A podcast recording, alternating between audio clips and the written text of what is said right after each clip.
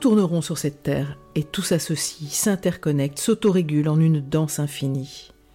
Tout sauf notre culture linéaire, cloisonnée, analytique et compétitive. Mais cette culture soutient-elle la vie, la paix, la justice, l'amour? Et si la réponse est non, alors changeons-la. Bienvenue sur le podcast Tout tourneront sur cette terre, le podcast qui invite à nous inspirer du vivant pour changer de culture.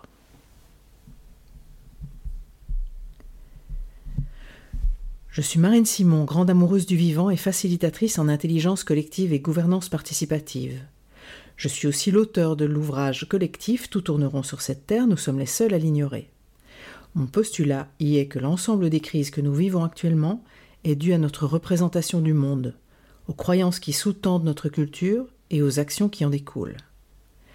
Dans ce podcast, nous explorons avec des chercheurs et chercheuses du vivant ce qui en fait les principes pour nous inspirer dans le tissage d'une nouvelle toile culturelle qui soutiendrait la vie. Ce podcast s'adresse à notre tête, mais aussi à nos sens et surtout à nos cœurs.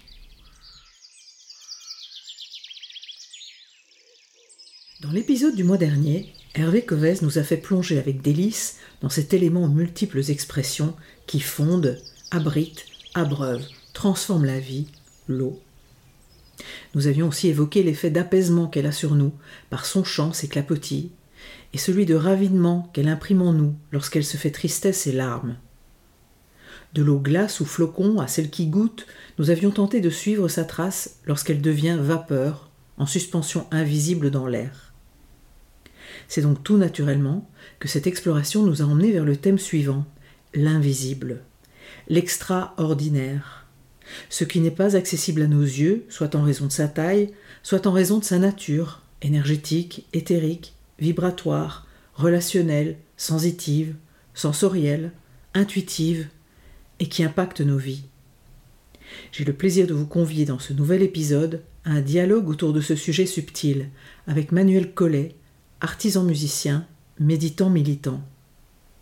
Nous y explorons ce que l'invisible veut dire pour nous, la relation que nous entretenons avec cette autre part du vivant, et ce que cela changerait pour nous et pour toutes les espèces si nous lui refaisions une place de choix dans notre culture.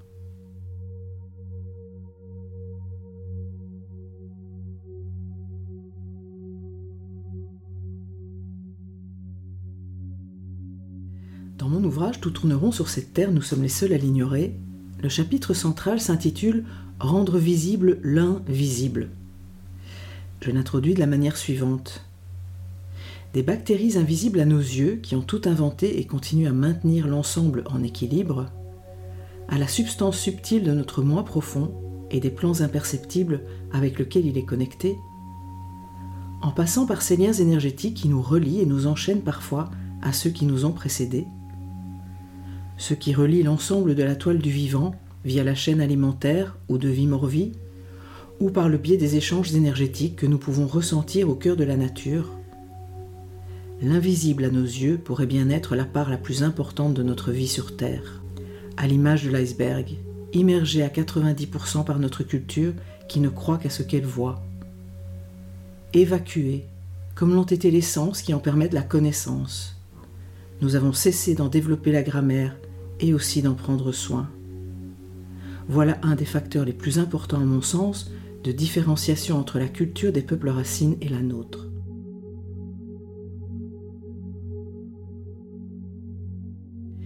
Je ne pouvais donc pas imaginer une ode au vivant qui fasse l'économie de cet aspect.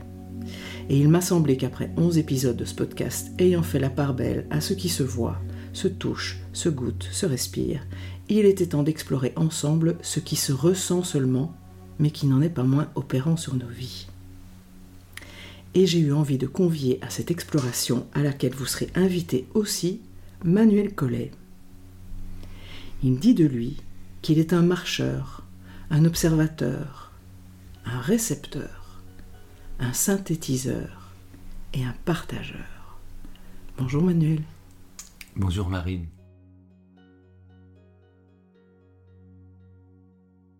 Pour cet épisode en dialogue, nous allons répondre tous les deux aux questions initiales.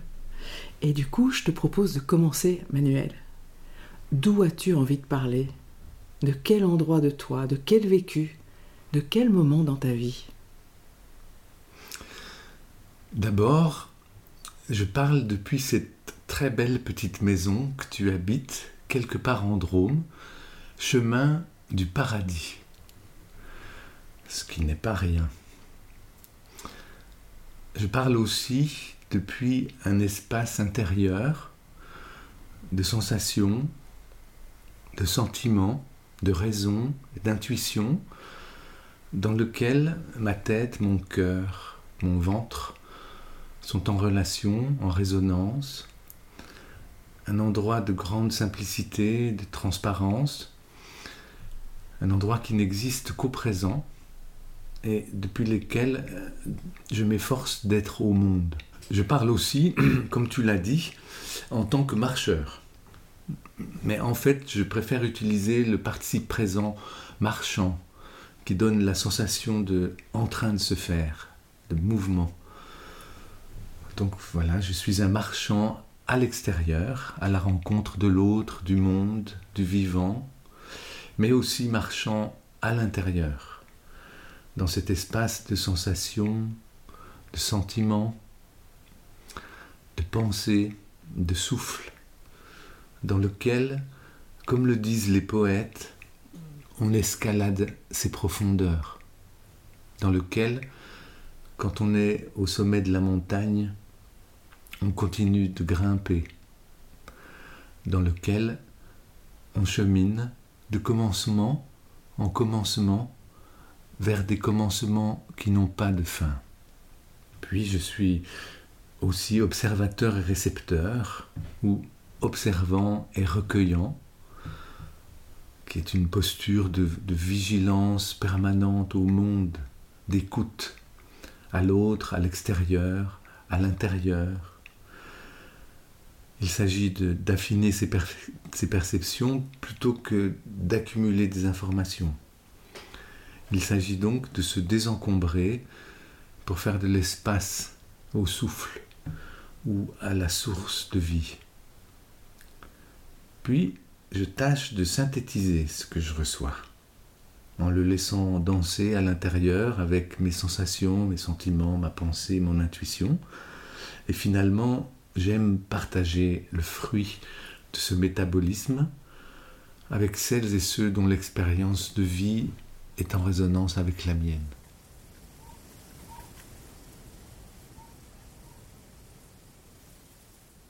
Merci beaucoup pour euh, ce magnifique témoignage.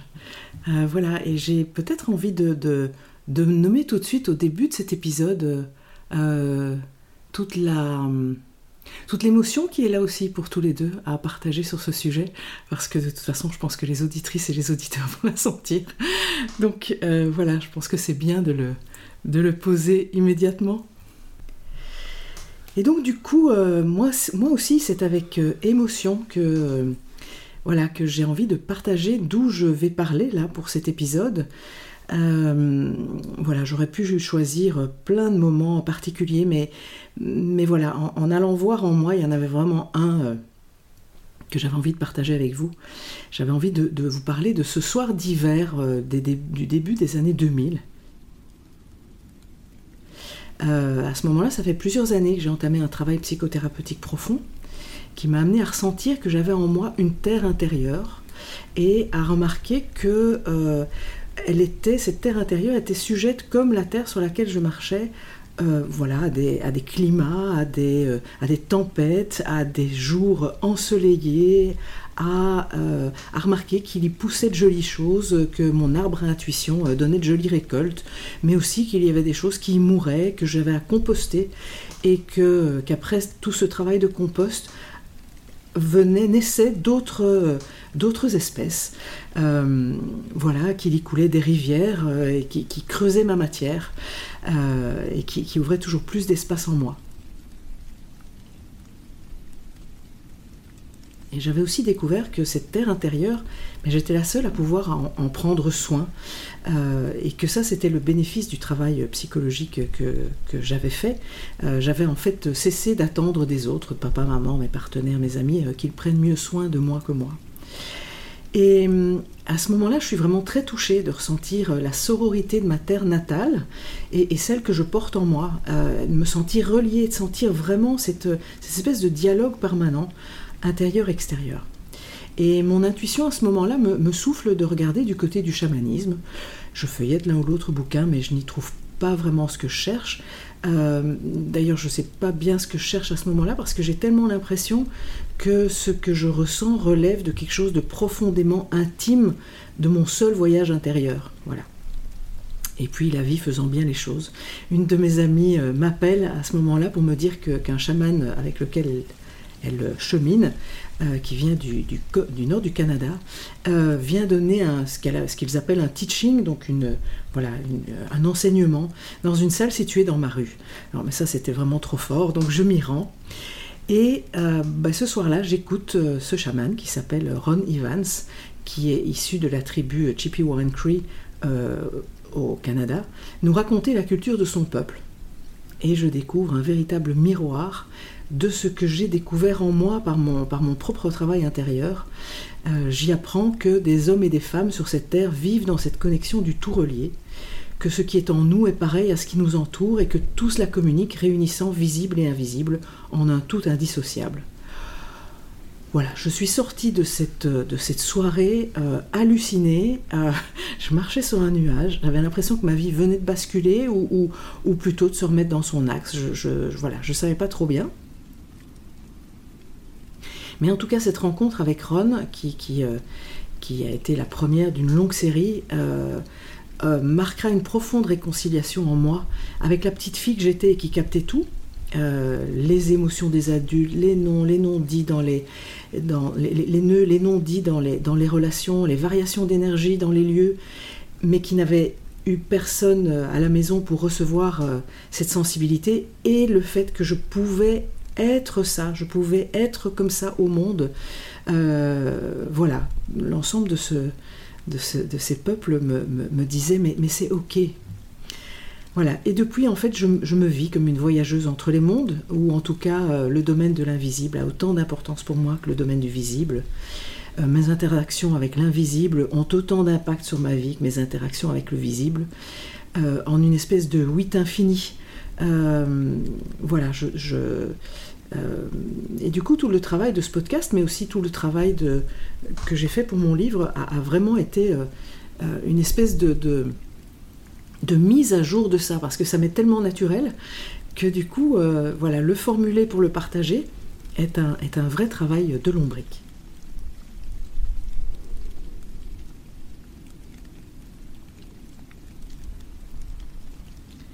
Au cours de l'écriture de mon livre euh, Tout tourneront sur cette terre, j'avais eu envie de, vérifier euh, si effectivement ce sujet de l'invisible était partagé par d'autres. Euh, comment les, autres humains, humaines, vivaient cette relation? Est-ce qu'ils avaient la conscience de, la présence de l'invisible dans leur vie ou pas? Comment ils la vivaient? Comment Qu'est-ce qu'ils en faisaient? Et donc euh, au départ, j'avais prévu un week-end avec une vingtaine de personnes euh, pour échanger euh, en intelligence collective pendant deux jours sur ce sujet. Et puis on est en fait début 2020. Et à ce moment-là, ben, on sait tous qu'il y a un petit truc bien invisible voilà, qui a évidemment mis ce projet qui s'appelle le Covid qui a mis ce projet au placard. et, et du coup, j'ai transformé, j'ai eu envie de transformer ce, week-end en, euh, en moment en visio euh, par quatre. Voilà, donc il y a eu à peu près euh, cinq moments comme ça en visio par quatre. et j'ai eu envie de, du coup de, de rythmer ces, capsules de, deux heures. Ça durait deux heures par petit groupe de quatre. J'ai eu envie de rythmer ces capsules par trois phrases ouvertes. Voilà. Et je propose en fait que cet épisode soit lui-même euh, voilà, animé, structuré autour de ces trois phrases ouvertes. Je voulais vérifier avec les personnes qui étaient là ce qu'elles entendaient par invisible, ce que c'était pour elles euh, l'invisible, si elles en avaient une perception ou non. Et donc la première phrase ouverte, c'est euh, l'invisible pour moi, c'est, et la relation que j'entretiens avec tout ça, c'est. Alors parmi les réponses qui, sont, qui sont sorties de, tous ces groupes, ce qui était ce qui m'a vraiment touché et étonné, c'est que euh, tout le monde a dit je sais que ça existe, Ça, c'était vraiment impressionnant. que c'est. certains ont dit, mais je sens que je viens de là et que j'y retourne. D'autres ont dit, mais si mon cœur est ouvert, j'ai un accès direct plus vivant. ça dilate mon cœur, c'est lumineux. Si je me mets à sa disposition, je suis plus heureuse. Cela me demande de prendre du temps, de m'arrêter, de sentir. Je le perçois par une expérience dans le corps, une sensation de connexion au grand tout. Euh, voilà, et donc en, les questionnant aussi sur, euh, sur mais, qu'est-ce que c'est Alors pour certains, c'était euh, tout ce qui ne se voit pas avec les yeux, mais qui leur arrive. tout pour d'autres, c'est un, c'est un espace d'amour total, de guérison, un allié, un espace de rencontre avec notre âme, où l'on sent que l'on n'est pas tout seul. Euh, c'est à la fois l'esprit de la fourmi, de la feuille, de la pierre, de chacun de nous, euh, qui fait qu'on est tout et un à la fois. Voilà, pour d'autres, c'est un champ d'information parallèle immense, une deuxième réalité par rapport à la réalité de tous les jours, mais, aussi, mais tout aussi réel et important. C'est l'invisible prêt à apparaître. Et du coup, Manuel, pour toi, Comment, comment compléterais-tu cette phrase L'invisible pour moi c'est, et la relation que j'entretiens avec tout ça c'est? Tout d'abord, euh, pour moi, l'invisible n'est pas le contraire du visible. Mon expérience m'a montré que les deux sont une seule et même réalité et que c'est la qualité de nos perceptions qui fait la différence. Donc c'est une, question d'attention, de vigilance ou de point de vue. Je veux dire que très simplement, une même réalité peut avoir plusieurs niveaux de fréquence. Par exemple, l'arbre que je regarde.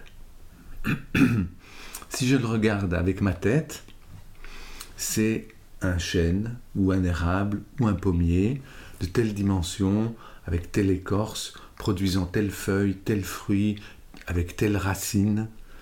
Si je le regarde avec mon ventre, mes tripes, mon hara, mon centre vital, quel que soit le nom qu'on lui donne, alors ma perception est radicalement différente. Je sens son énergie vitale, je sens sa sève, je ressens avec lui la même appartenance à la terre, le même enracinement, le même instinct vers la lumière. Et si maintenant je le regarde avec le cœur, alors il devient frère arbre, avec qui je peux rentrer en relation émotionnelle, sentimentale, cordiale.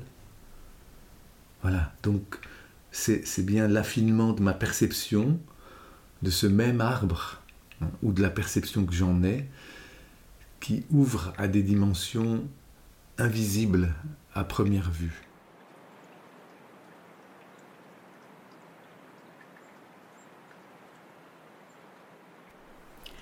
Je suis très touchée par ce que tu témoignes, ce dont tu témoignes de, l'endroit d'où on, euh, on, est en relation avec euh, l'extérieur. Euh, parce qu'effectivement, c'est quelque chose que je vis vraiment profondément dans ma vie. cet échange avec, alors là, tu as parlé de l'arbre, cet échange avec l'animal, avec le végétal, avec le minéral. et j'ai envie de, raconter cette anecdote euh, d'il y a 2-3 ans, ici, je suis déjà en Drôme, et je suis dans une période de ma vie où je suis assez agitée sur... Euh, mais voilà, euh, je pense que c'était tout au début, parce que parce qu'effectivement, mon arrivée en Drôme a vraiment beaucoup modifié ma, la manière de faire mon métier. Et donc j'étais assez agitée en fait sur euh, mais qu'est-ce que je vais mettre en place, comment je vais le mettre en place, comment je vais euh, assurer ma sécurité financière avec tout le changement que je sens que j'ai envie d'imprimer dans ma vie. Euh, et donc je, me voyais un peu courir comme une poule sans tête. Et à ce moment-là, il y a une montre religieuse qui vient, qui vient s'établir dans ma salle de bain. alors la montre religieuse, bah, elle est dans une, une espèce d'immobilisme une lenteur incroyable. Et elle reste là pendant trois jours. Je peux la filmer, je peux la regarder. À chaque fois que j'allume la lumière dans la salle de bain, elle reste au même endroit. Elle tourne sa tête dans une lenteur incroyable. Elle me regarde. Et évidemment, du coup, et ça fait partie des, autres choses, moi, qui, euh, des autres éléments qui me permettent d'être en lien avec, euh, voilà, avec cet invisible, ce qui se joue dans les interrelations. Je, jette un coup d'œil pour, pour vérifier. Euh, j'ai, j'ai là un tarot des cartes des animaux, des animaux de pouvoir et je vais voir évidemment ce dont est porteuse euh, la montre religieuse, et évidemment la montre religieuse, elle est porteuse d'une invitation à ralentir, d'une invitation à être totalement dans le présent, d'une invitation à être totalement en contact avec ce qui est là et à faire confiance que c'est justement cette lenteur qui va amener autre chose. Donc je suis très touchée par cette montre religieuse, elle me fait l'honneur d'en plus rester quelques jours chez moi, et puis je lui dis après trois jours, écoute, demain je vais te sortir parce que je vais m'en aller pendant dix jours, et que euh, si tu restes là, ben tu, voilà, c'est pas là que tu trouveras à manger. Et le lendemain, je ne la trouve plus. Et je suis un peu triste en fait. Je suis un peu triste et en même temps je me dis, bon, ben, de toute façon, elle était arrivée à rentrer, elle a trouvé la porte d'entrée, elle a retrouvé la porte de sortie, elle a fait le boulot qu'elle avait à faire avec moi et elle est repartie, tant mieux. Et je m'en vais donc dix jours. Et quand je reviens, elle était agonisante sur les marches de la cuisine là, mais je ne pouvais pas ne pas la voir, je l'aurais écrasée. Elle était, j'ai deux marches pour entrer dans ma cuisine, elle était agonisante. Et j'ai eu le temps de la prendre dans mes mains et d'aller la porter sur la terre. Et dans les, dans les minutes, euh, elle n'a plus bougé. Elle n'a, voilà, donc je pense que dans les minutes, elle est partie. Et ça m'a terriblement touchée. Euh, cette impression, alors c'est, évidemment euh, ma lecture, mais peu importe, cette impression qu'elle, était revenue m'attendre pour que je puisse la remettre dans la terre. Voilà, en tout cas, euh, voilà, c'est une rencontre qui m'a énormément touchée. Euh, une autre relation euh, que j'ai partagée déjà dans le podcast de cet été, là, c'est cette relation que j'entretiens avec les pâquerettes. De mon jardin où j'expliquais dans, ce podcast que depuis que je suis ici, je cueille à la manière des peuples racines, c'est-à-dire la moitié en remerciant chaque pâquerette que je cueille pour faire du macérat et que chaque année, euh, les pâquerettes sont de plus en plus nombreuses. Et où j'ai vraiment l'impression d'être entrée en relation avec elles et elles avec moi euh, dans une espèce de, collaboration euh, voilà, qui ravit à la fois mon cœur mais mon âme et qui me montre, qui me voilà, qui nourrit mon impression effectivement de ne, de ne pas être séparée en fait de, de ces autres règnes.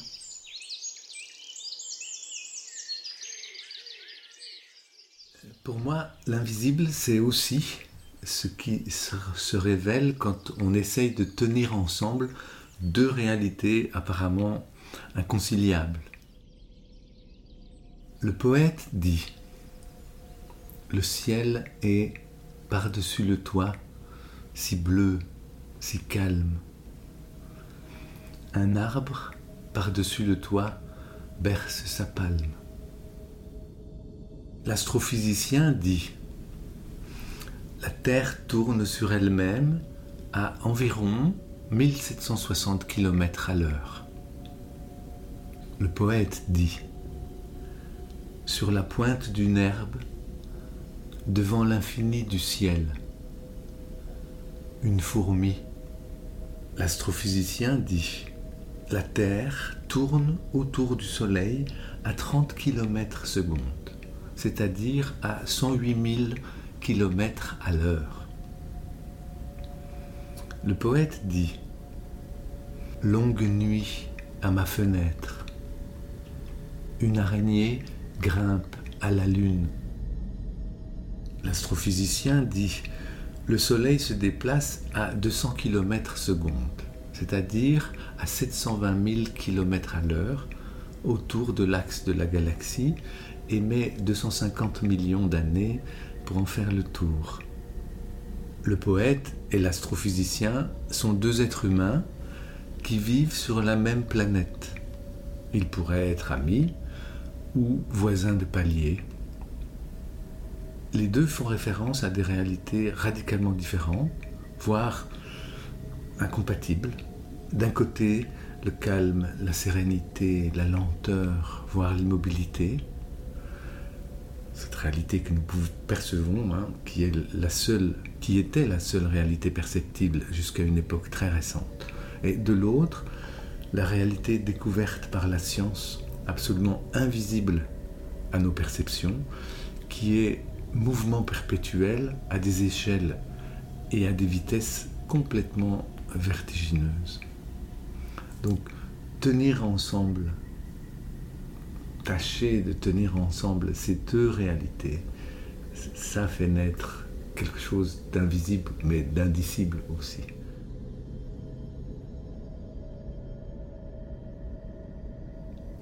Et du coup, euh, ça me donne envie de, nous ramener, euh, les auditeurs et nous deux, là, aussi sur le fait que quand même euh, tout ce, dont, tout ce que nous décrivons se passe sur une boule, en suspension, dans un espace voilà, sans câble, sans fil, sans...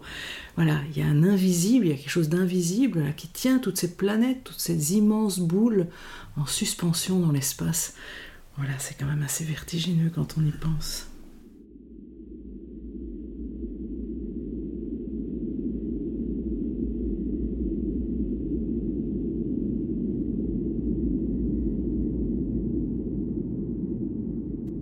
Pour moi, l'invisible, c'est encore sa fraternité avec, avec l'inaperçu.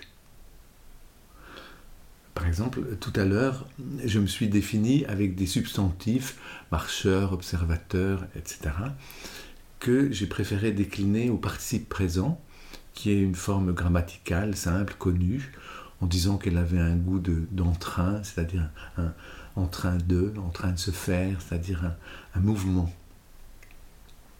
Mais maintenant, si j'observe plus attentivement cette expression, participe présent, participe présent, participe au présent, je participe au présent, je suis un, participe présent,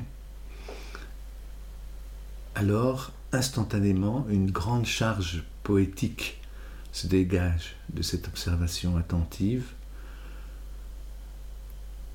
Et cette expression courante, banale, fonctionnelle devient une parole saturée de sens, qui suscite une profonde méditation sur ma place, ma participation au présent du monde.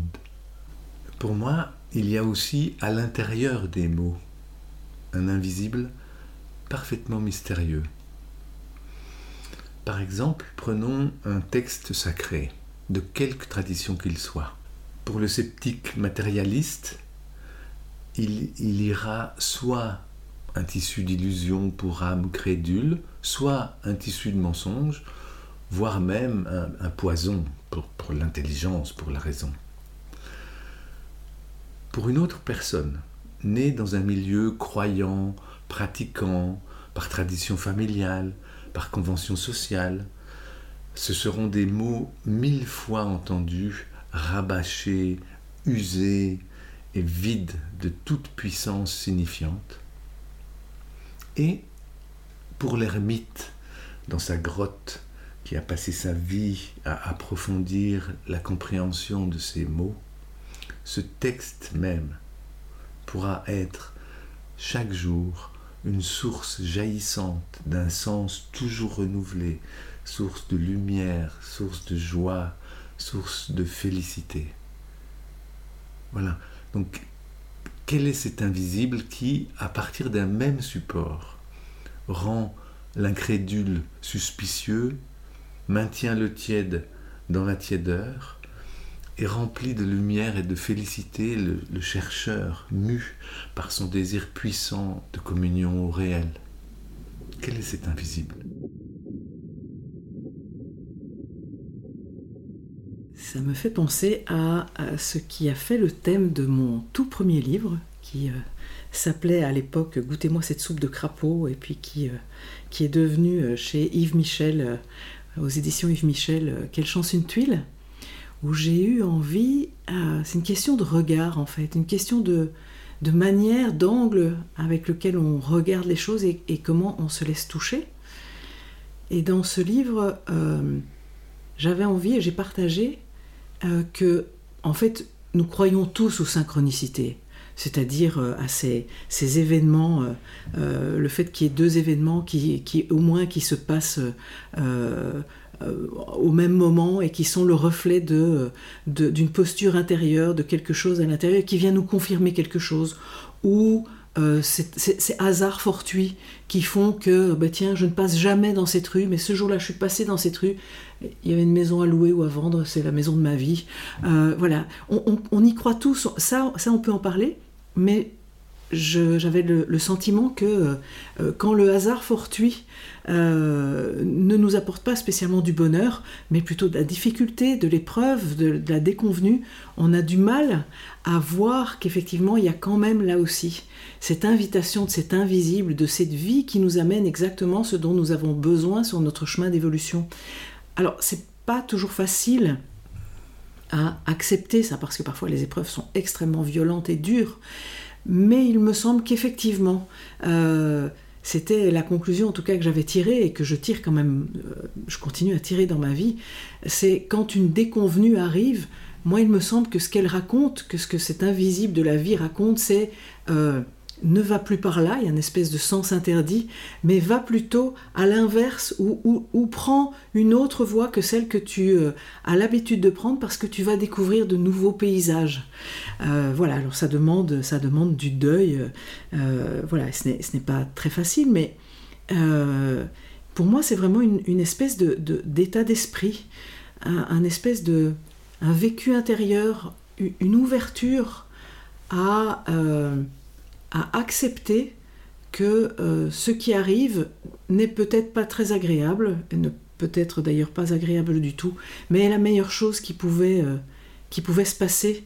Et à ce moment-là, il y a vraiment, je trouve, des espaces euh, de compréhension, mais aussi d'information qui, qui, nous arrivent et qui, modifient notre paysage intérieur. En fait, moi, c'est vraiment des, des, moments où je, où je sens euh, je sens ça fort.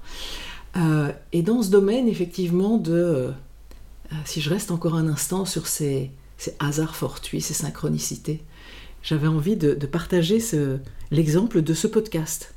à la suite de l'écriture à la suite de l'écriture de, mon livre, je savais que je voulais prolonger mon livre par une formation, des ateliers, je ne savais pas très bien sous quelle forme. Et puis euh, j'ai beaucoup réfléchi, je me suis dit une chaîne YouTube, en tout cas je voulais, je souhaitais que ça continue à vivre. Et je suis un peu perdue, je vois pas très bien quoi faire de ça, j'en parle à un de mes enfants, j'en parle à un ami, et tous les deux me disent mais pourquoi pas un podcast? Et à l'époque on est en 2021, pourquoi pas un podcast? Mais parce que j'écoute pas de podcast. Et, du coup, je me suis mise à écouter des podcasts et je me suis dit, bah oui, c'est léger, j'ai pas besoin de caméraman, j'ai pas besoin d'un lieu, je peux, je peux me balader, je peux être nomade avec mon micro, c'est vraiment parfait. Et donc, je décide, je sais plus quel jour, mais disons un dimanche, que effectivement, je vais faire un podcast et le mardi, je reçois un mail d'une jeune femme qui s'appelle Caroline Irigouin et qui me demande si elle peut, euh, qui me demande de, qui m'invite à participer à son podcast à elle qui s'appelle Fréquence collective. Et je, lui, je lui réponds, mais oui, mais à deux titres, c'est incroyable.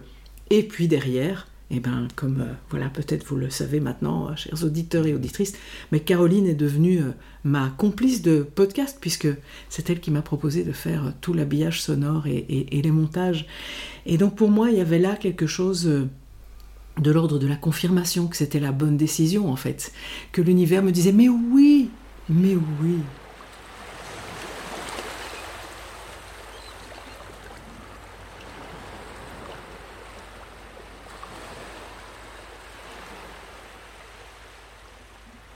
puis, d'un point de vue de mon expérience personnelle plus intime, l'invisible, c'est, à une certaine époque de ma vie, une expérience fulgurante de la beauté.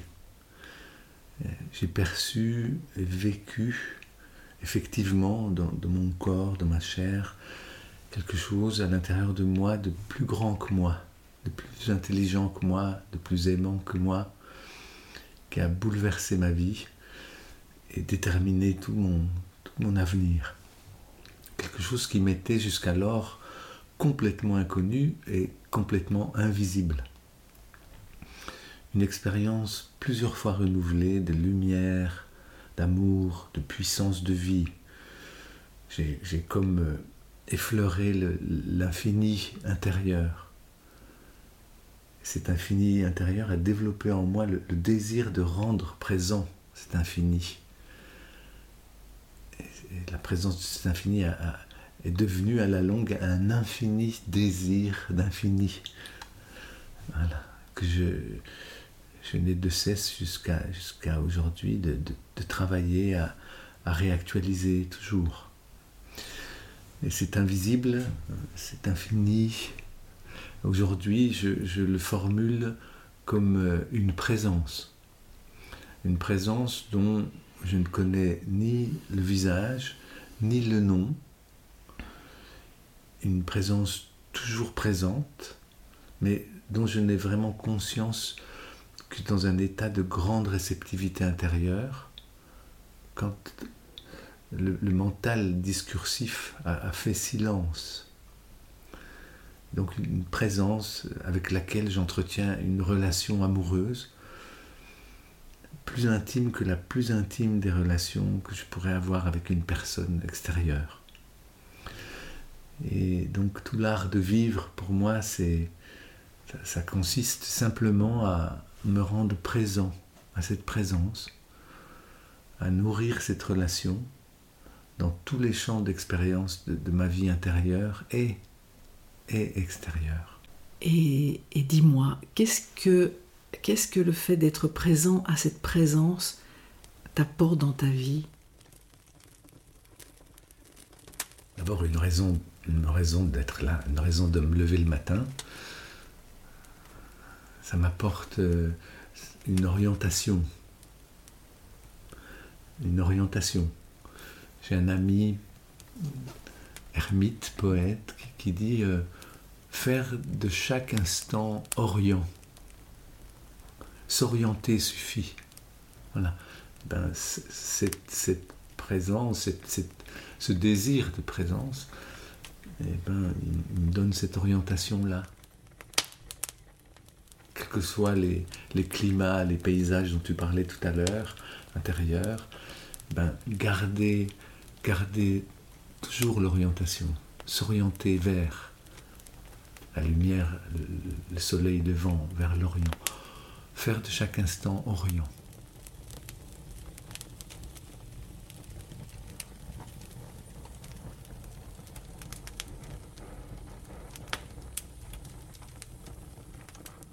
Pour ça et ça me, ça me rappelle, euh, j'ai un jour participé à, un, colloque d'une semaine là où il y avait euh, le grand rabbin de Genève, Marc-Raphaël euh, qui nous rappelait, enfin qui disait en tout cas dans la tradition juive, qu'il est dit que nous naissons du désir de Dieu et que notre rôle dans, tout au long de notre existence est de retrouver la nature de ce désir et donc cette orientation-là dont tu, dont tu parles, qui parfois euh, peut être très différente de la représentation qu'on se fait de, de notre vie, euh, qui peut être aux antipodes de euh, la représentation que nous avons de réussir sa vie, qui nous demande parfois voilà, de, lâcher euh, des choses pour aller découvrir quelque chose de plus, euh, de plus sacré. Alors moi j'aime beaucoup ce mot de sacré en un mot ou en deux. Hein, euh, c'est dit sacré.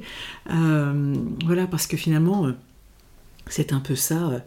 C'est pour moi, pour, moi être en contact avec ça, c'est aussi entrer dans, dans, notre part sacrée, c'est-à-dire dans, notre part de créateur, de créateur de nous-mêmes et de créateur de, voilà, quelque chose de, très subtil euh, euh, sur cette terre.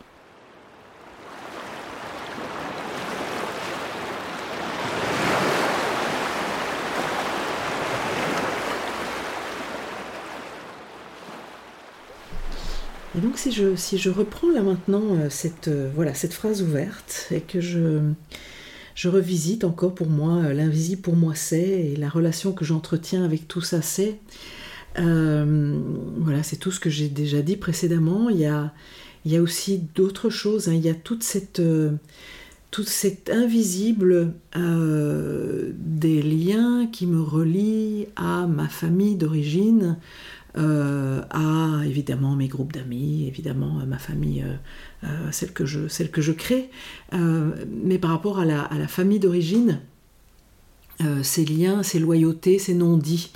Euh, ces choses dont on hérite euh, euh, d'une génération à l'autre et dont parfois on met des années à comprendre ce qui vient impacter nos vies parce qu'il y a un traumatisme qui s'est vécu soit dans la génération juste précédente ou dans les précédentes et dont l'impact, dont, la, dont, la, dont la blessure évidemment se transmet de génération en génération et dont finalement parfois dont on trouve vraiment la trace et parfois plus que la trace, hein, vraiment peut sentir qu'on est, est, est, est euh, coincé dans des empêchements ou des répétitions terribles dans nos vies euh, sans plus connaître euh, l'origine et donc c'est extrêmement compliqué. Donc ça pour moi effectivement ça fait partie de ces... Ben oui, de ces liens invisibles, voilà, qui, qui, qui, nous demandent de les, de les conscientiser, de les amener à la lumière pour éventuellement pouvoir les défaire. Et ça, ça c'est vrai qu'il y a des, de magnifiques outils pour pouvoir y arriver qui sont en tout cas les, constellations systémiques qui permettent d'aller mettre au jour euh, cette euh, mettre au jour ce qui se joue entre différents éléments d'un système et, et, du coup de pouvoir trouver guérison, réparation pour pouvoir libérer certains liens.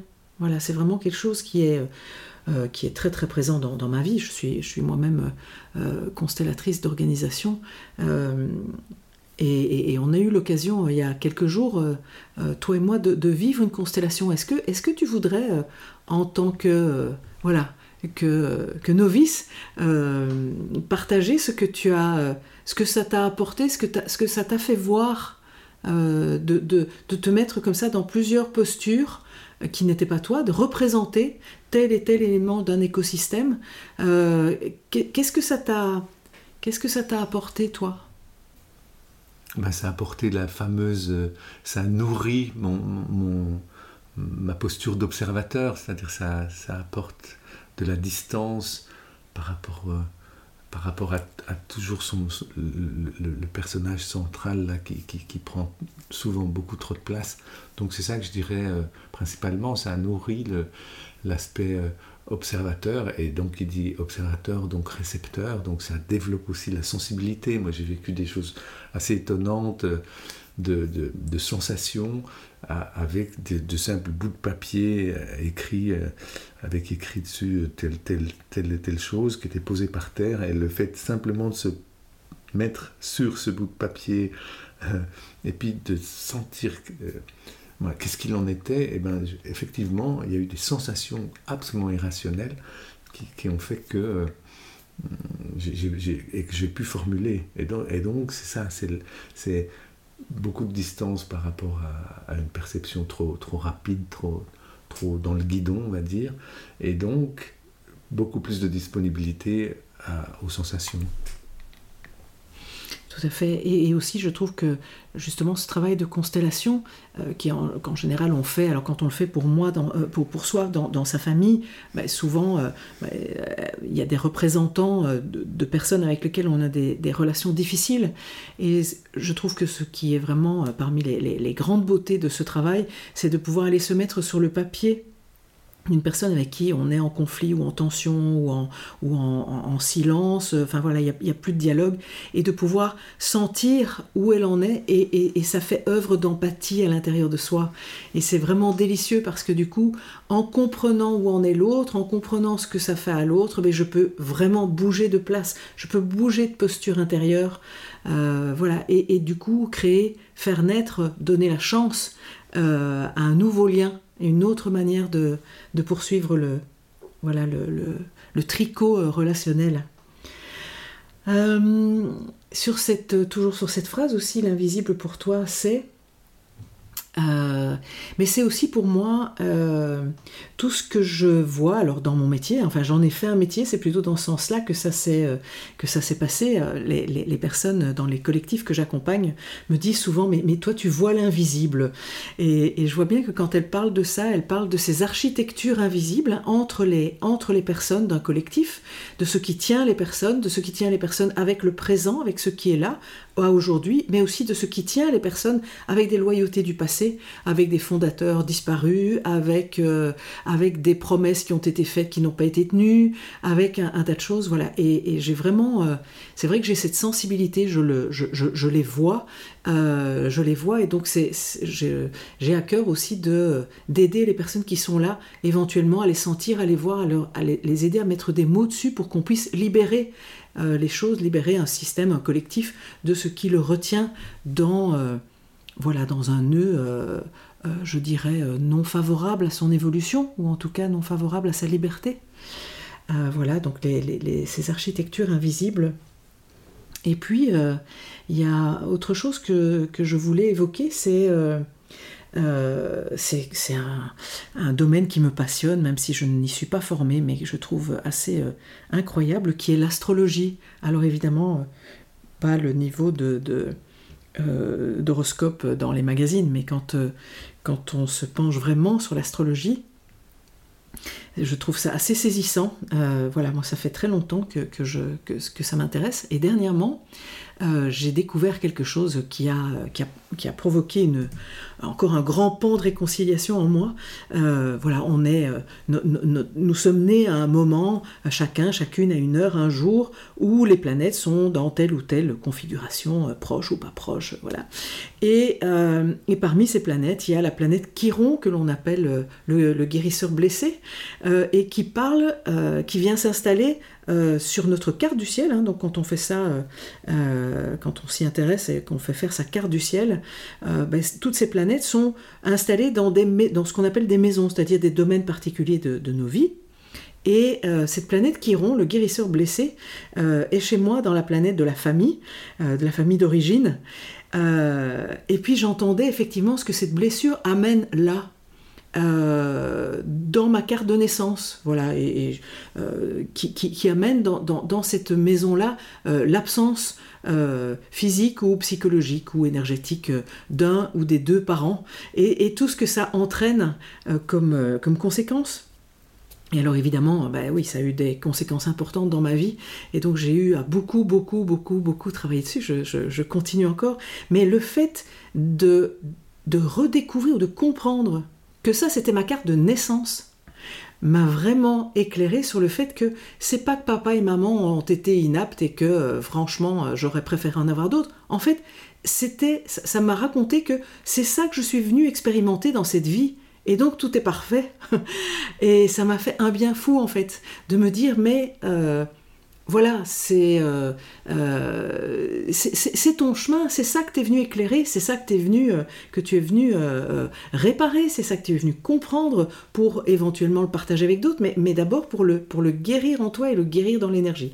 J'ai trouvé ça vraiment extrêmement, extrêmement beau et puissant, voilà ce lien-là avec toutes ces boules qui, gravitent comme notre Terre dans cet invisible qui soutient le tout.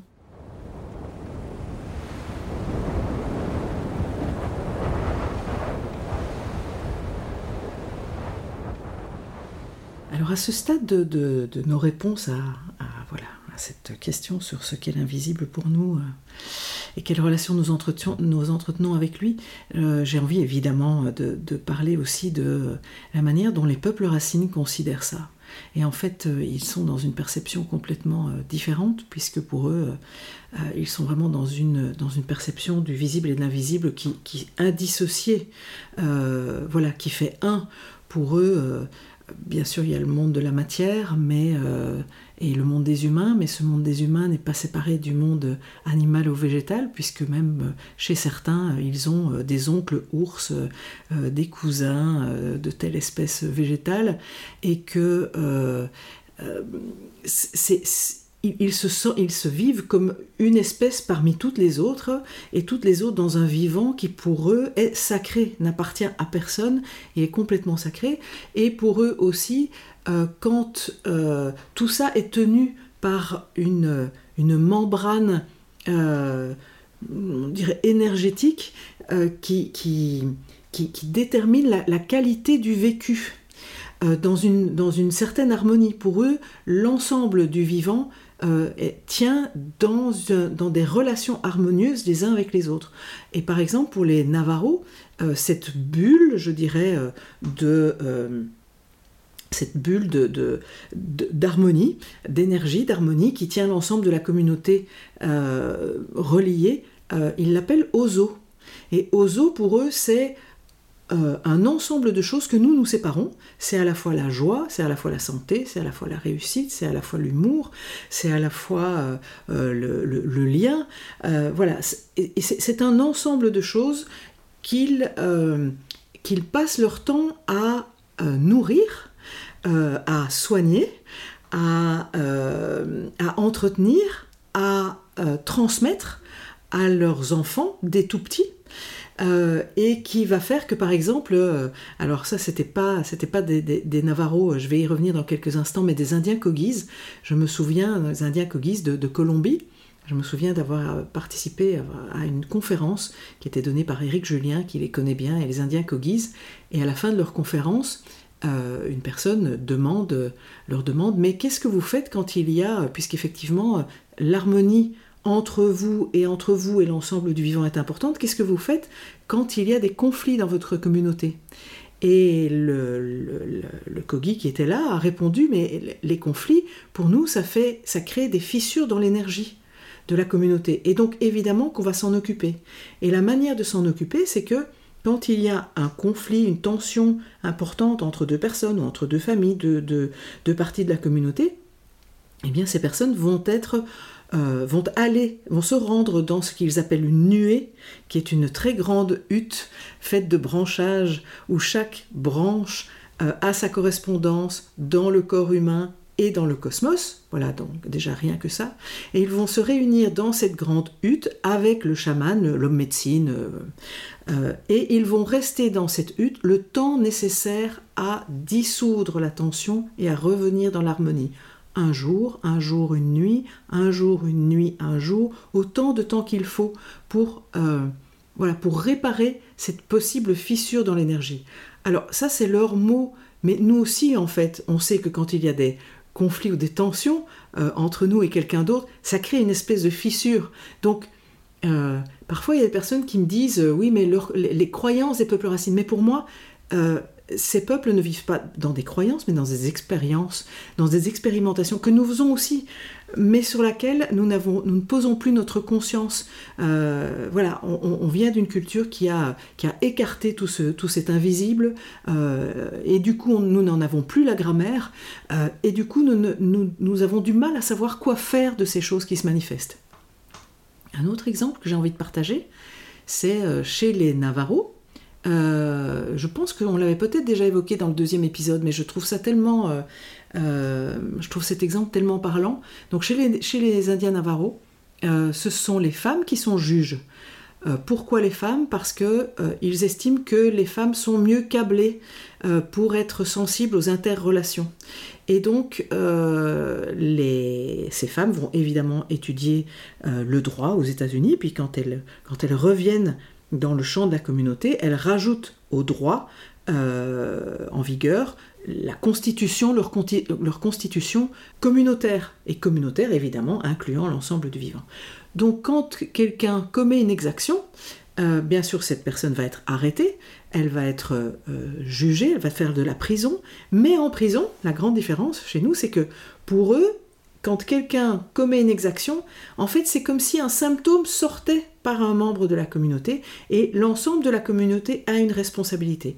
Et donc, il va y avoir des cercles organisés à l'intérieur de la prison avec, euh, avec le chaman pour tenter ensemble de comprendre à quel moment de sa vie, à quel moment euh, à quel moment de son parcours, euh, quelque part, alors si je reprends tes mots à toi, euh, Manuel, à quel moment cette personne a, perdu le contact avec la présence, a perdu le contact avec ce, ce, sacré qui, relie le tout, et donc va l'aider à ça.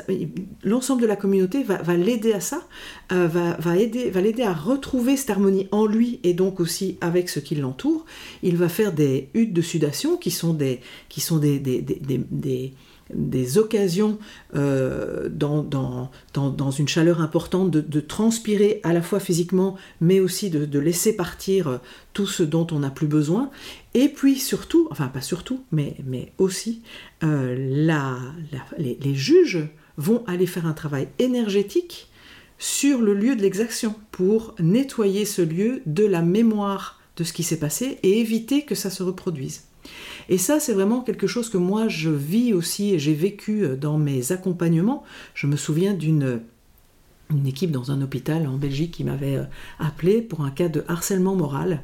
Et quand je les rencontre et que je les interroge, ben, ils me disent, euh, en fait, euh, voilà, on est, on est doublement embêté, à la fois parce qu'il y a du harcèlement moral dans cette équipe de 10 personnes, mais surtout parce que c'est répétition de ce qui s'est passé l'année dernière, à peu près à la même période. Sauf que, entre l'équipe de l'année dernière et l'équipe de cette année, il n'y a qu'une seule personne qui soit commune.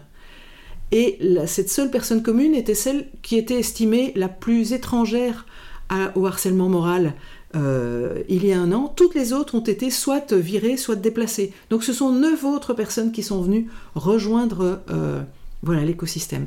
Et ça, ça montre effectivement pour moi la puissance de cet invisible, à quel point cet invisible des, interrelations est opérant sur, notre réalité visible. Euh, voilà. Et donc j'avais envie de citer euh, Frédérica Vanningen dans son, dans son très beau livre euh, Sagesse d'ailleurs pour vivre aujourd'hui, hein, Navarro, Kogis, Maasai, Tsaatan, ce qu'ils ont à nous apprendre, qui dit que les peuples racines qui vivent, se, vivent dans un environnement naturel et qu'ils y sont comme enveloppés, reliés par l'essence, qui leur offre une lecture perceptive du monde qui les entoure, qui les ouvre à un autre mode d'observation et de connaissances. Euh, voilà, ça, ça fait le lien avec ce que tu disais tout à l'heure, de toi observateur et de, voilà, de, percepteur, je, dirais, il y, a, quelque chose de, l'ordre de la perception. La perception. Euh, tous les passeurs rencontrés, donc Frédérica Vanningen a, à interviewer pour ce livre des personnes qui ont vécu ou qui, fréquentent euh, beaucoup euh, ces, peuples, tous les passeurs rencontrés m'ont parlé de ce lien sensuel chez les peuples racines qu'ils ont découvert, sensuel, pas sensoriel, car il s'agit vraiment du plaisir ressenti et qui génère la joie qui relie dont parlent les Maasai. Et il y a vraiment quelque chose de ça, et c'est aussi très touchant pour moi. Le fait d'être d'être en contact avec ça, en fait, nous réconcilie avec notre corps. Cette, euh, voilà, ce truc aussi dont on s'est séparé, euh, euh, voilà, et, tous ces sens que nous avons reçus qui nous permettent, euh, en plus de notre mental, de percevoir notre environnement.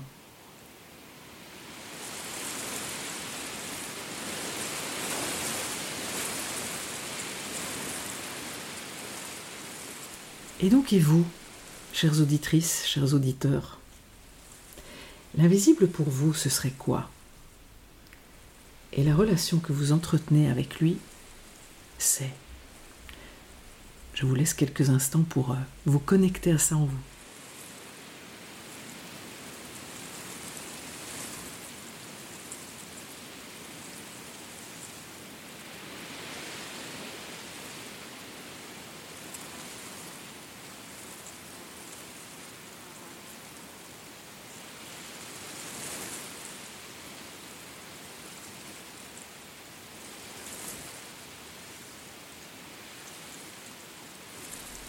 La deuxième phrase ouverte que j'avais proposée pour euh, ces, capsules en visio euh, et que je propose dans ce podcast, c'est Je parle facilement de ma relation avec l'invisible, et si ce n'est pas le cas, ce qui m'empêche de le faire, c'est. Et j'avais envie de, à travers cette phrase, j'avais envie de regarder ce qui aujourd'hui empêche éventuellement un libre lien assumé à cette part de nos existences. Et hum, ce que, ce que les, personnes avaient partagé, c'était euh, euh, une sensation, euh, une autorisation à en parler qui évolue avec l'âge, un sentiment de solitude petit et jeune pour celles et ceux qui avaient des perceptions de l'invisible et étaient peu entendus sur ce plan par la culture cartésienne dominante, euh, des échanges qui demandent de la sécurité dans la relation, savoir que l'autre ou les autres sont ouverts par rapport au sujet, une certaine peur d'en parler, peur d'abîmer le précieux de ses vécus en les nommant, euh, voilà, peur euh, d'avoir à en débattre, peur des critiques, de la violence, de l'agressivité, de la gêne, du discrédit, euh, de la non-réceptivité, du rejet. Voilà, et donc, et pour toi, Manuel, comment tu compléterais cette phrase? Comment tu réponds à je parle facilement de ma relation avec l'invisible, et si ce n'est pas le cas, ce qui m'empêche de le faire, c'est? Aujourd'hui, je, parle facilement de ma relation avec l'invisible, avec des personnes qui ont les oreilles et le cœur pour l'entendre. Avec ces personnes, on, en parle beaucoup, souvent. C'est comme une nourriture, c'est comme un, repas partagé. Mais sauf qu'en réalité, c'est pas comme une nourriture. Ces échanges sont vraiment une nourriture. Ça, nourrit euh, quelque chose. Voilà, sur un autre niveau, l'invisible, euh, ça touche à, la notion d'indicible. Donc là, effectivement, euh, c'est pas un empêchement, mais le, silence est, préférable. Mais ce que je perçois derrière cette question, c'est la difficulté que nous avons de mettre parfois en cohérence notre être véritable et notre personnalité sociale dans notre rapport à l'autre, notre masque social. Et donc en réalité, ce qui m'empêche de parler librement de ma relation à l'invisible, dans certains c'est pas le monde, c'est pas la pression sociale, c'est pas les autres, mais c'est quelque chose à l'intérieur de moi, à débusquer, à, nettoyer, à dissoudre, qui, quelque chose qui inhibe ma, spontanéité première, donc quelque chose qui me rend victime de la pression euh, socioculturelle ambiante. Donc là, c'est vraiment une invisibilité d'inhibition. Et puis aussi pour moi, il y a une chose très très très très importante, c'est que ce qui peut être un véritable empêchement, c'est euh, l'incompatibilité apparente des différents vocabulaires utilisés pour exprimer une même réalité.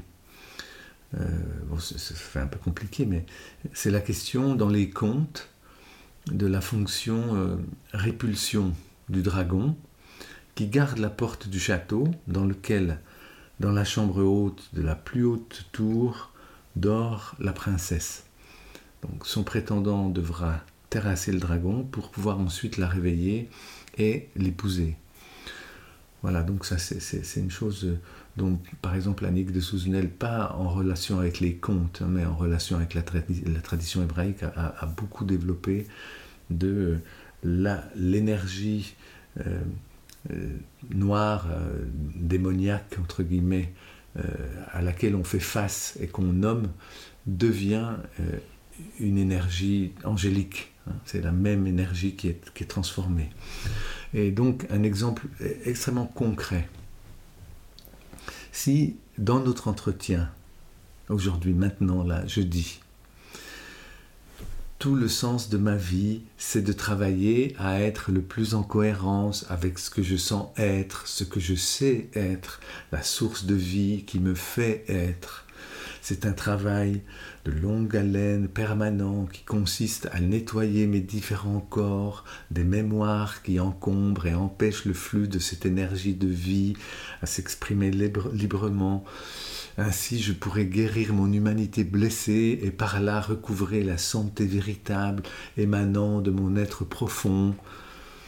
Voilà, si je dis ça comme ça, avec ce vocabulaire-là, alors l'écoute est en, général hein, bienveillante, attentive et pourra être à l'origine de, de réflexions ou d'échanges fructueux. Maintenant, si je dis pour accéder au royaume de Dieu, je dois me purifier de mes péchés en vue de mon salut. Alors là, la, plupart des, des, oreilles bienveillantes de tout à l'heure se referment instantanément, les jugements arrivent et je me retrouve avec un post-it collé sur le front marqué Cato. Cato, donc plus ou moins facho, donc euh, un peu arriéré, euh, en, tout cas un mouton soumis et culpabilisé à l'extrême. Alors que dans l'essence, j'ai dit strictement la même chose. J'ai employé un, vocabulaire euh, très différent. Donc c'est ce qui me touche profondément dans ces, dans ces, dans ces, dans ces empêchements-là, c'est la question des mots prison, ou des mots fenêtres, des, mots qui, sont répulseurs ou, des, mots qui peuvent être des portes ouvertes. Et donc euh, un, certain vocabulaire devenu aujourd'hui parfaitement inaudible pour la plupart d'entre nous, à, juste titre, hein, mais génère donc une, une répulsion qui nous empêche d'accéder à l'invisible infini qui est véhiculé par ces mots, pour peu que on les regarde en face et puis qu'on les dépoussière. Il y, a, plusieurs façons de faire, mais par exemple, le retour à l'étymologie, par exemple, c'est un, excellent dépoussiéreur, et, donc qui nous permettrait, si on, faisait ce travail-là, d'avoir accès à un trésor de, sens, de, d'énergie, de, de, vie, d'orientation, de, tout ce qu'on a évoqué dans notre, dans notre discussion euh, auparavant. Voilà. Ça, pour moi, c'est une chose très, très, très importante parce que c'est ça qui a généré les, guerres, c'est ça qui génère la, séparation, la non-communication.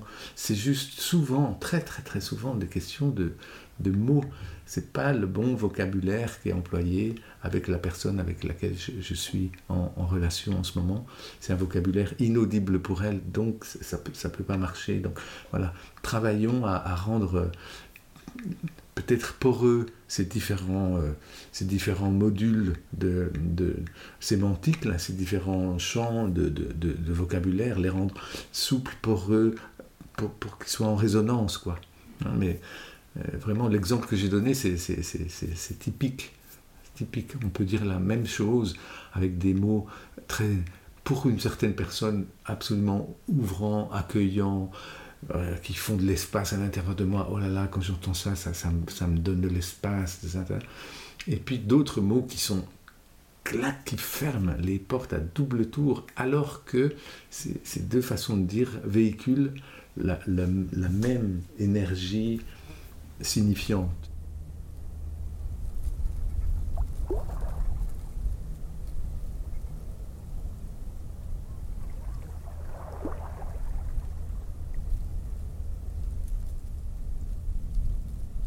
Ça m'évoque ce que tu dis, euh, je, le sens vraiment là, à l'intérieur de moi, cette, euh, euh, cette troisième voie à trouver, je, dirais, entre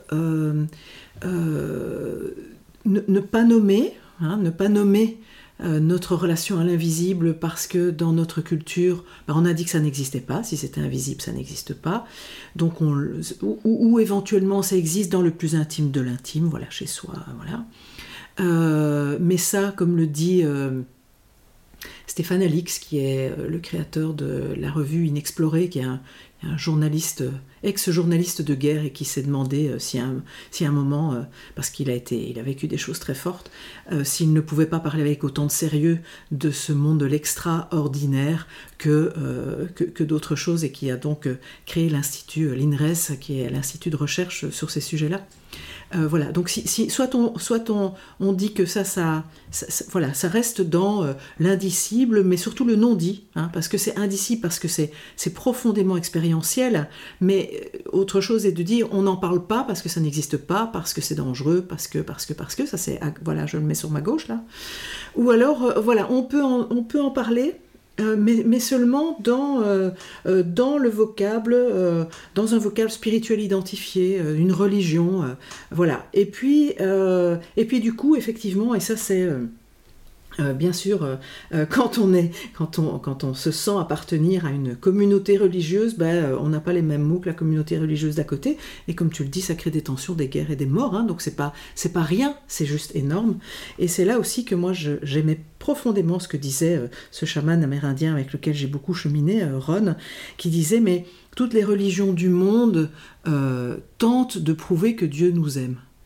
Mais moi, quand je sens la chaleur du soleil sur mon visage, quand je sens la caresse du vent sur ma peau, mais je sais que Dieu m'aime. Et ce que je trouve vraiment très beau, en fait, euh, là, quand, euh, quand, quand je l'exprime, j'ai vraiment l'impression que ces peuples euh, détiennent la voie du milieu, c'est-à-dire que c'est la voie de l'expérimentation, du faire l'expérience. Moi aussi, quand, et, probablement peut-être vous aussi, quand vous sentez la chaleur du soleil sur votre visage, vous avez l'impression effectivement d'un amour dans la matière, là. Et, du coup, ça ouvre cet espace où, à la fois, je peux me réconcilier avec mon corps matière, qui me permet d'être en contact avec cet invisible non-matière. Il, y a quelque chose qui me semble être extrêmement euh, réconciliant, là, comme une troisième voie entre euh, on ne peut pas en parler euh, ou on ne peut en parler que sous le sceau d'une, d'une religion ou d'une école. Ou, voilà.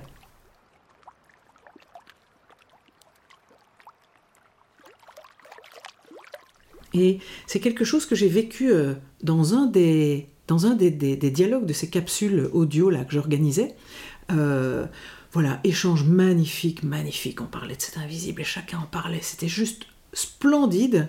Euh, voilà, on sentait vraiment que les, cœurs s'ouvraient. Et puis à un moment, euh, il y a deux personnes dans le, dans le groupe là qui se mettent à parler, l'un du fait qu'il atteint ça en pratiquant la mindfulness et l'autre en pratiquant je ne sais pas quoi. Et il y a la, troisième personne là en, face qui tout à coup, je vois son visage changer sur, la visio et qui dit Ah, mais c'est terrible parce que moi je n'ai pas de pratique euh, identifiée comme ça. Je fais pas de mindfulness et je fais pas. Et du coup, ça, je, me demande si ce que je sens est, encore valable. Et j'ai trouvé ça. Euh, voilà, je remercie pour ce moment euh, qui a eu lieu parce que j'ai trouvé ça tellement représentatif de ce qui nous empêche d'aller rencontrer en fait. Parce que pour moi, du coup, je, vois cet invisible et tout le monde y met euh, les mots qu'il veut, hein, comme, une, comme une forêt. Je, vois que c'est comme une forêt qui a plein de choses à nous, à nous délivrer, plein de messages, plein de, plein de choses splendides, euh, et que c'est une forêt dans laquelle on est invité à entrer comme on le sent, comme on le pense. Et que si on se met à débattre de savoir s'il faut rentrer par le chemin nord, nord, sud, est ou ouest, en fait, on loupe la rencontre. Et c'est vraiment quelque chose que j'ai ressenti très fort à ce moment-là dans ce groupe et que j'ai envie de, partager ici. Et c'est évidemment toute la difficulté de mettre des mots dessus, c'est qu'à partir du moment où on met des mots dessus, ben, on les enferme dans des vocables. Euh, voilà. Et en même temps, ne pas en parler, euh, c'est euh, rester coincé dans notre dans notre culture du seulement visible, du rationalisme, du mécanisme, du euh, euh, voilà, n'existe que ce qui se prouve, ce qui se touche et ce qui peut se répéter. Euh, et, je pense que là, on s'ampute vraiment de voilà de, tout le reste de, tout le reste du qui compose ce vivant.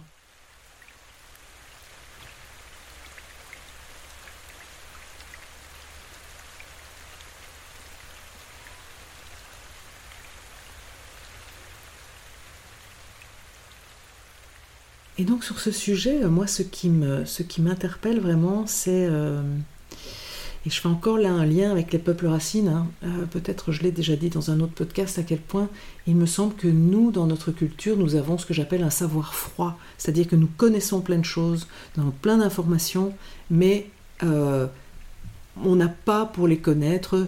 On a sollicité notre cerveau, notre mémoire, notre analyse, mais on n'a pas pour les connaître, dans la plupart des cas, vraiment sollicité nos sens. Alors qu'effectivement, les peuples racines, pour moi, ont un savoir chaud, à savoir qu'ils mobilisent l'ensemble de leurs aptitudes, l'ensemble des aptitudes que le vivant nous a données, les sens, les émotions, les intuitions, les ressentis.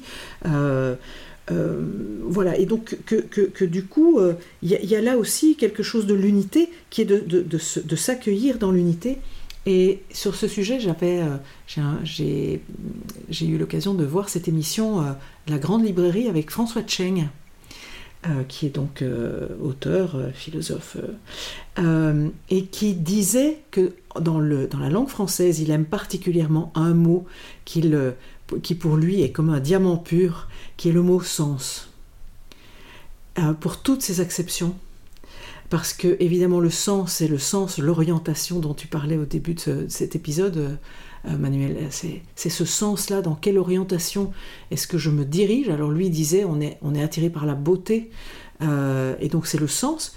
Euh, c'est évidemment le, sens que l'on que l'on que, que donne à sa vie, c'est le c'est le l'essence l'essence pour, pour aller vers ce, vers ce sens quel est le sens que je donne à ma vie? Voilà il y a, cette acception cette acception et puis pour y aller eh ben, on a besoin d'essence c'est-à-dire de l'ensemble de nos aptitudes et je trouvais ça très intéressant de me dire que euh, notre culture n'était pas vraiment en très bonne santé sur euh, cette question, puisque on se pose très peu la question du sens. Euh, euh, voilà, quelle est l'intention, quel est le sens que je donne à mon action? Ça, c'est aussi quelque chose chez les peuples racines. Avant de mener une action, ils se demandent mais quelle intention est-ce que je poursuis euh, dans cette action? Est-ce que nous, on se pose la question de l'intention et du sens quand on extrait, on détruit, on abat Voilà? Si on se posait la question du sens, ben, peut-être que voilà, on, choisirait autre chose. mais le sens de nos vies euh, voilà, euh, a été pas mal réduit par notre culture qui, euh, qui, qui, se, qui se conçoit beaucoup en termes matérialistes et, gagner sa vie et, accumuler des richesses. Et puis, et puis les sens, voilà, on sait à quel point ils n'ont plus été vraiment bienvenus, que ce qui est important, c'est la tête, la raison. Voilà, donc je, je, trouvais intéressant de, de, partager ces différentes focales euh, nécessaire à entretenir et pouvoir probablement euh, échanger ou euh, attester que cette, cette partie-là du vivant existe aussi.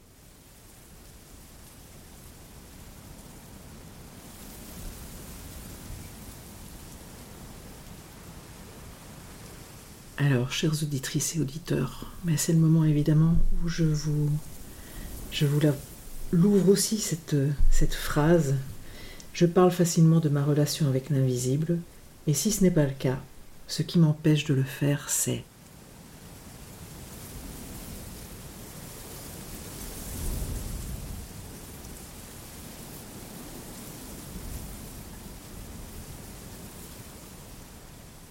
Et donc le, troisième et dernier volet de notre échange sur ce thème de l'invisible ou de l'invisible, c'est-à-dire ce qui permet de rendre visible que tout est relié, c'est ce que cela changerait entre nous et avec les non-humains d'en parler librement, de réintégrer l'invisible dans nos vies, ce serait. Alors Manuel, est-ce que tu veux répondre en premier? Alors, euh, pour moi, j'ai de la peine à répondre à cette question parce que euh, comme je le disais euh, dans, la, question précédente, euh, moi j'ai fait tout un travail d'acception de, cette, de cette part de moi à l'intérieur de moi et puis de l'assumer, y compris socialement. Et, donc aujourd'hui, je suis en mesure d'en parler librement, je l'ai intégré dans ma vie et donc, par, euh, par, attraction, euh, je suis amené à, rencontrer des gens qui partagent ce même attrait. Donc, je ne ressens plus l'empêchement et, et, et, donc je ne peux pas dire plus que ça à, cette... Euh, je ne peux pas rien ajouter à cette, à cette phrase ouverte-là. Ok. Merci. Et hum, euh, et du coup, euh, lors de ces, échanges hein, en, visio en 2020, euh, ce qui était sorti de là était très très surprenant parce qu'en fait, moi, avec cette troisième phrase ouverte, je voulais aller vérifier la conscience collective que nous avions des impacts qu'aurait sur nos vies à réhabiliter l'invisible. Est-ce que, que les impacts seraient seulement en lien avec notre intime, avec notre relation à nous-mêmes, éventuellement notre relation aux autres humains. Et, du coup, ce qui était venu, et je, vous le partage là, euh, m'avait vraiment beaucoup euh, touché. Donc, euh, en résumé, ce que, ce que les personnes avaient dit, c'était ben, ça changerait tout. Moins de peur, moins de colère, d'incompréhension par rapport aux événements, plus de recul, plus d'acceptation, plus de sens. Ça permettrait une lecture spirituelle des événements, tels que le coronavirus, qu'il soit facile d'en parler, ça nous permettrait de résoudre nos problèmes au bon niveau de résolution. Ça amènerait plus de fertilité, de créativité, d'imprédictibilité, plus d'accueil, moins de maîtrise, plus de confiance, moins de peur, plus de justesse, plus de silence dans nos vies, une autre qualité d'écoute, moins de danger ressenti au niveau du cœur. Ça ouvrirait, faciliterait, augmenterait la qualité du lien, de voir les liens, invisibles avant, ça permettrait de parler de ressentis, de partager des visions, des vécus différents, de ne rien imposer, d'accueillir comment ça nourrit ça. Plus de joie, plus de simplicité d'être, de légèreté, de place pour l'enfant intérieur, de respect, d'être davantage relié, posé, plus de droit d'exister, plus de paix, plus de sécurité, plus de tolérance, plus d'authenticité. et je terminerai par, cette, par ce témoignage-là, il y en a, il y en a d'autres dans le livre, mais ça ramènerait la confiance dans le vivant, ça apporterait une recherche d'équilibre, une conscience de nos rôles respectifs, un réajustement de notre place en tant qu'espèce. Ça nous permettrait d'être plus durable. Voilà, et moi ça, ça m'avait vraiment bouleversé. Euh, euh, parce que, euh, alors que c'est invisible et décrié dévalorisé, waouh Imaginez comme ça ensemble que la porte se rouvre et de voir l'effet que ça aurait sur l'ensemble du vivant visible m'avait évidemment extrêmement touché. Et du coup, euh, bah, je rejoins évidemment tout à fait ça. Hein. C'est d'ailleurs pour ça que je n'avais pas imaginé ce livre sans parler de l'invisible. Euh, et, pour moi, euh, outre ça, je, crois que je n'ai pas grand-chose à rajouter parce que j'avais vraiment la perception à l'époque, et puis je l'ai encore, de l'énormité hein, que, ça, que ça ramène. Euh, j'ai dernièrement euh, une, amie euh, qui s'appelle Christine Christophe qui, qui nous a fait le cadeau d'une phrase, là on était en réunion, et, et je trouve que réhabiliter effectivement cet invisible, ça permet, comme elle le disait, de vivre entre l'effort, la volonté et la grâce. Et donc ça, ça c'est un vrai soutien en fait. Ça permet aussi de sentir et de savoir qu'on n'a pas à tout maîtriser, qu'on n'a pas à tout contrôler, que l'on peut être dans euh, l'accueil de choses qui nous dépassent, qui sont autres que nous-mêmes et qui vont nous nourrir et qui vont, qui vont amener des informations, qui vont amener euh, un tas de choses qui, vont nous aider sur notre chemin personnel, communautaire et autres. Donc je, trouve que ça me semble extrêmement euh, important.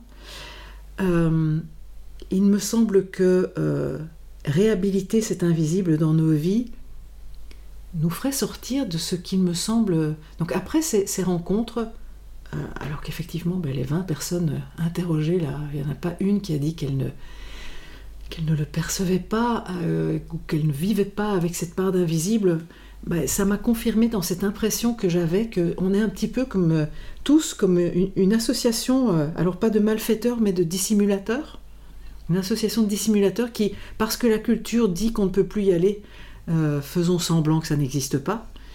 Mais quand on voit l'avantage qu'on aurait à sortir de ça, voilà, et à tisser une autre culture, à tisser des fils colorés là dans notre, dans notre culture dont on tient chacun un bout là, à, oser remettre euh, des, bouts de, des bouts de fils colorés euh, qui nous feraient évidemment, parce qu'on verrait les choses autrement, mais évidemment qu'on prendrait d'autres décisions, évidemment qu'on trouverait d'autres solutions, évidemment euh, qu'on pourrait réintégrer le vivant complètement, euh, euh, les non-humains, l'ensemble des non-humains, et leur donner une place, les considérer comme sujet et non plus comme objet.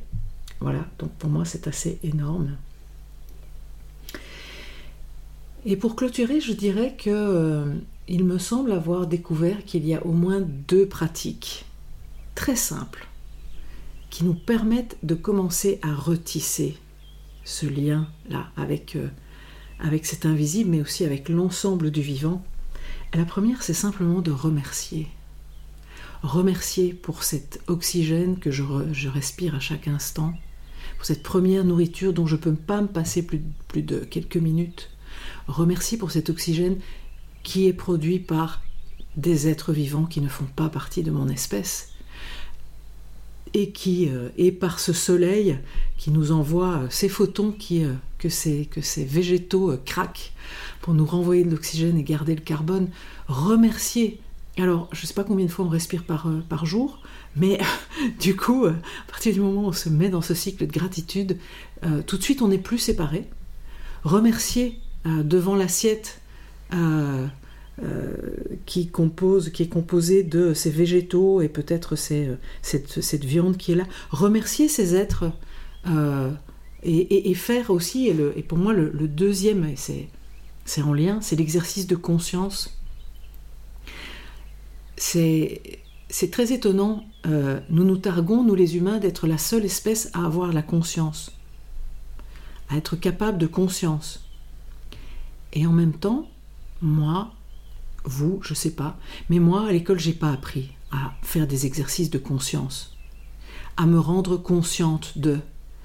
Euh, la vie m'amène et voilà, à prendre conscience euh, de choses, mais, mais faire des véritables exercices de conscience, comme celui effectivement que l'on peut faire devant une assiette à regarder, euh, voilà, les poireaux qui sont là en vinaigrette, fabuleux, et de me mettre en conscience, en contact avec ce poireau, et d'étirer ma, ma conscience vers euh, ce poireau quand il était encore entier. Alors ça on les connaît, on les achète en magasin ou on les cultive avec ses racines, et d'imaginer, de sentir ces racines profondément intégré dans le sol. Et du coup d'étirer ma conscience jusqu'à ce sol et tout cet invisible parce que trop petit euh, de ces êtres, euh, de ces petits êtres qui ont permis de, créer ce humus et de, rendre disponibles les éléments dont ce poireau avait besoin pour pousser jusqu'à la conscience de l'eau qu'il a irriguée, jusqu'à la conscience euh, du soleil, jusqu'à la conscience euh, peut-être des autres plantes à côté de lui qui l'ont euh, soutenu, nourri, jusqu'à la conscience en fait de cette boule sur laquelle je suis et qui flotte dans l'air.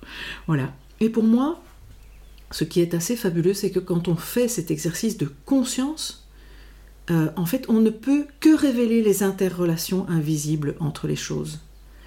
Euh, et on ne peut finalement que remercier pour tout ce qui s'est mobilisé pour que ce poireau soit dans mon assiette. Et, euh, et du coup, pour moi, les deux sont liés, cette conscience et le remerciement. Euh, en faire l'exercice régulièrement nous fait entrer dans, pour moi dans une posture et une qualité de présence qui nous fait accepter et lire toutes ces choses de l'invisible qui ne demandent, qui n'attendent que notre, regard, en fait, que, notre, que de jouer avec nous. Voilà, je vais le dire comme ça, que de jouer avec nous. Et donc, euh, chers auditeurs, chères auditrices, je vais aussi évidemment vous laisser euh, euh, réfléchir à ce que ça changerait à votre avis pour vous de, réintégrer dans votre vie, mais dans nos vies globalement, cet invisible. Et, et, on va aller doucement vers, vers la fin de, ce, de cet épisode. Et je vais demander à. Je te demande, Manuel, est-ce que tu as quelque chose? Est-ce que tu veux encore partager quelque chose? Si, bien sûr, c'est merci. c'est tout ce que tu viens de dire. Donc merci de l'invitation, merci de cet échange. Et merci à, toutes les, personnes qui nous écoutent, qui nous écouteront, de prendre ce temps-là. Voilà, merci.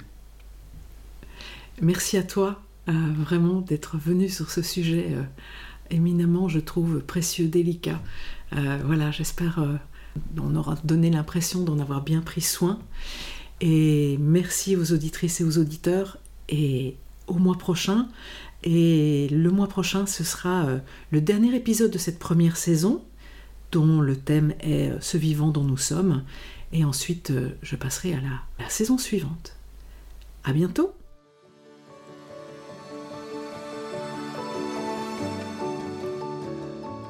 Si détricoter les fils de notre culture et commencer à tisser une trame culturelle qui soutienne la vie dans tous les domaines de nos existences vous inspire, je propose également des ateliers tout tourneront sur cette terre. Des ateliers de trois jours en France et en Belgique. Vous en trouverez les informations dans le texte de présentation sous cet épisode. Au plaisir de tisser avec vous.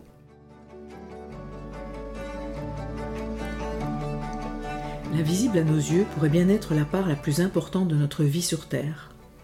Et pourtant, de ce qui nous relie énergétiquement, mais aussi relationnellement, à l'ensemble des êtres vivants, aux architectures invisibles qui structurent et emprisonnent souvent nos collectifs, en passant par les synchronicités et autres hasards fortuits, notre culture en a évacué le sujet. Évacué comme l'ont été les sens qui en permettent la connaissance, nous avons cessé d'en développer la grammaire et d'en prendre soin. Notre invitation à Manuel et moi dans cet épisode Changez ça. Le prochain épisode sera le douzième de la première saison de ce podcast, intitulé Ce vivant dont nous sommes. Je viendrai boucler cette première année avant d'ouvrir la suivante, en partageant avec vous les résultats de mes recherches à propos de ce que j'appelle aujourd'hui les différences entre notre culture et celle du vivant. J'aurai le plaisir d'être rejointe au micro pour cette occasion par Caroline Irigoyen, ma complice de podcast. Au mois prochain!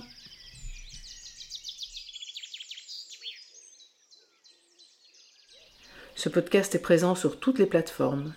N'hésitez pas à vous y abonner et à en parler autour de vous pour tisser ensemble la toile d'une nouvelle culture. Le montage de cette série est assuré par ma complice Caroline Irigoyen, elle-même auteure du podcast Fréquence collective, qui traque toutes les formes possibles d'intelligence collective. Je remercie la fondation belge Key Green, créée en hommage à sa fondatrice Arlette de Tombeur, pour le soutien financier dont bénéficie ce projet. La mission de la Fondation est de contribuer à la transition écologique en soutenant des projets qui encouragent de nouvelles pratiques respectueuses des hommes et de l'environnement.